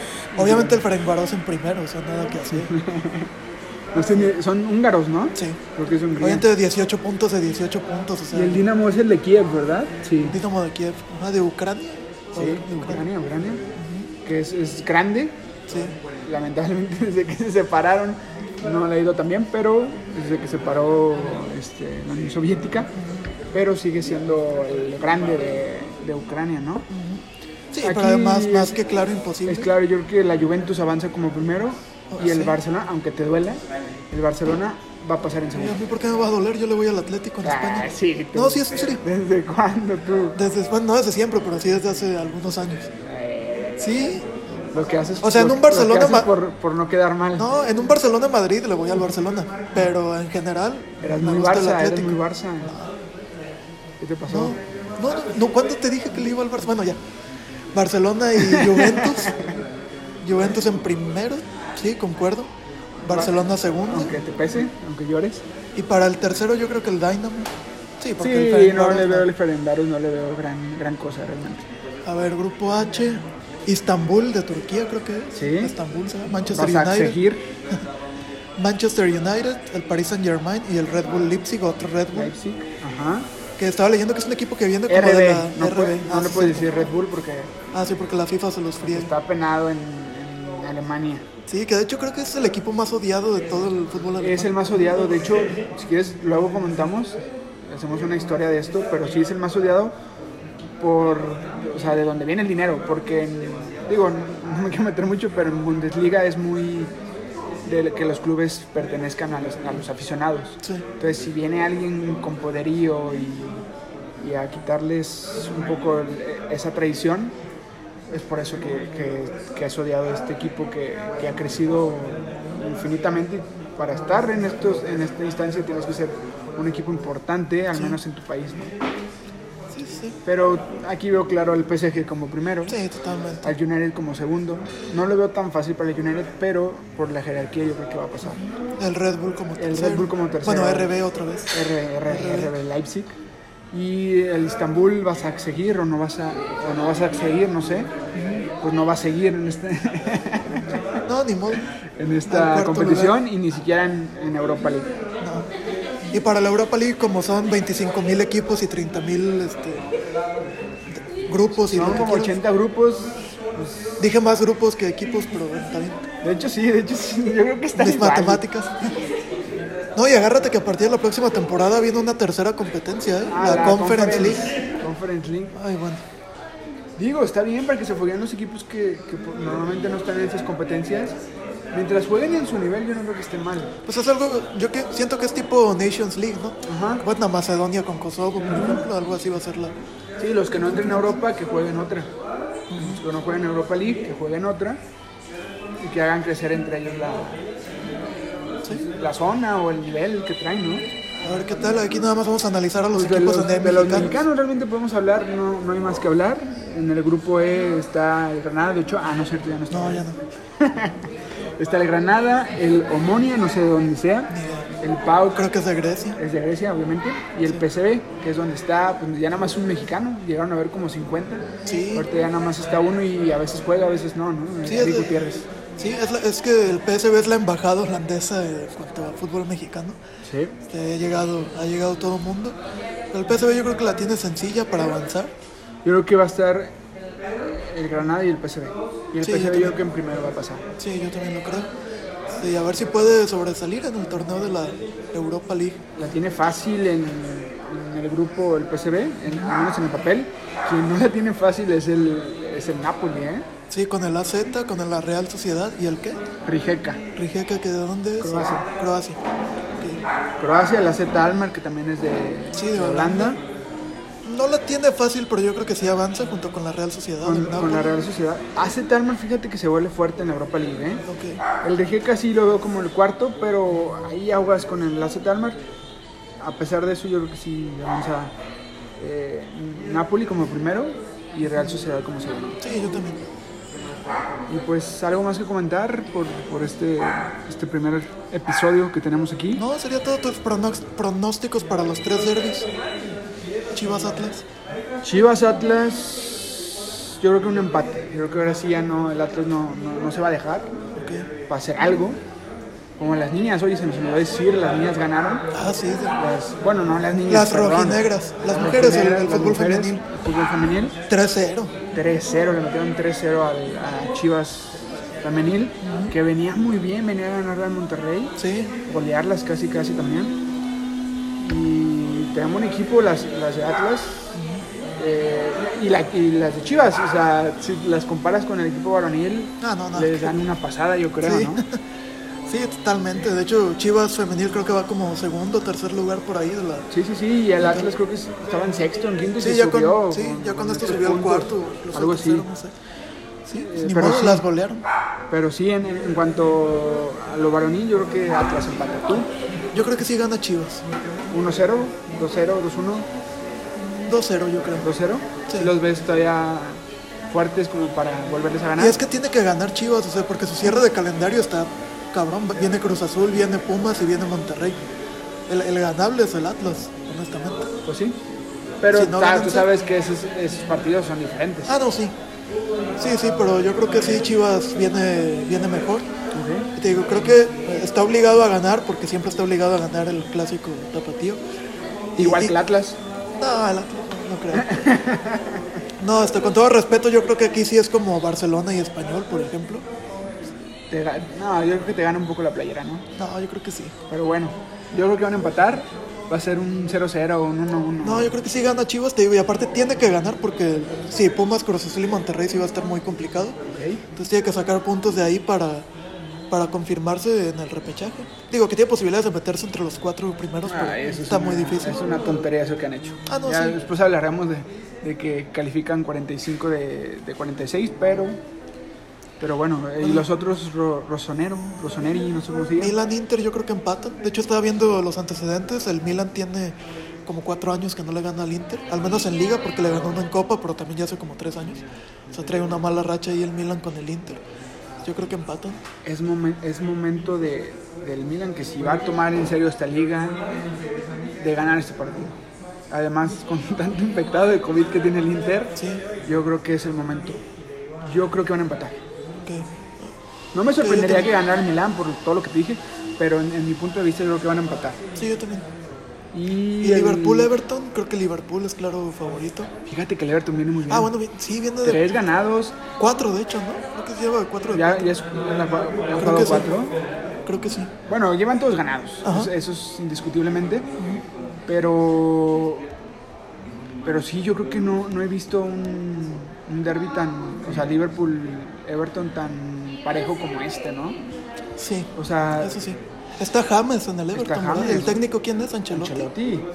Ancelotti, o sea, tra- traen buen equipo, Sí. les faltaba un buen entrenador, ya lo tienen. Y con, con la adhesión de, este James, pues yo creo que, que viene muy bien, ¿no? Viene muy Sí. bien para, para ver un partido importante. Yo voy ahí sin, sin ganarme nada, yo creo que también empate. Yo estoy diciendo dos empates, ¿no? Sí, creo que sí. Híjole, yo creo que el Liverpool va a sacar ahora sí que el orgullo y creo que le puede romper la buena racha al Everton. Habrá que ver. Es igual, o sea, parecido a lo que dije del Milán. O sea, si el Everton se quiere tomar en serio esta liga, a lo mejor no para ser campeón, pero para pelear Europa, este es el momento. Tiene que ganarle a Liverpool. Entonces yo creo que ahí van a chocar las ganas de ganar y van a empatar. Sí, ok. Pues ya lo analizaremos en la próxima semana. Hora y media pasa. nos aventamos. Nos aventamos un buen rato, ¿eh? Sí, este primero. pero un gusto regresar, ¿no? Con este. Un gusto regresar, la verdad es que realmente lo hacemos porque nos encanta esto. Sí, realmente sí. No sé si, no sé si lo noten, pero realmente nos, nos encanta esto, nos encanta, nos encanta hablar de esto. Creo que el fútbol es algo que se hace para, para unir. No es tanto separar de que tú le vas a tal, es, es de unión. El fútbol es de unión. eh, y, y, pues qué bueno, ¿no, Emma? Que estamos ahorita reunidos otra vez, eh, después de tantos años que, que no hacíamos esto. Y pues es- esperamos su apoyo, si les gusta eh, compartan, si no les gusta pongan porque no les gusta. Eh, Críticas constructivas. todo, críticas, lo que sea, realmente es, lo importante. Y pues seguiremos haciéndolo hasta que queramos prácticamente y hasta que podamos. Entonces, eh, es un gusto volver, volver a, a esto. Igualmente, un, un verdadero gusto, un verdadero placer. Y pues ya nos veremos, nos escucharemos, mejor dicho, la próxima semana, Sí. analizando a ver qué, qué sucede con el regreso de las ligas, qué habrá pasado con México el día martes, este, pues con más temas, ¿no? Sí, cuídense mucho, quédense en su casa, eh, lávense las manos y no pongan en riesgo a su familia ni por fútbol ni por nada, ¿eh? que estén obsesionados. Bye. Bye.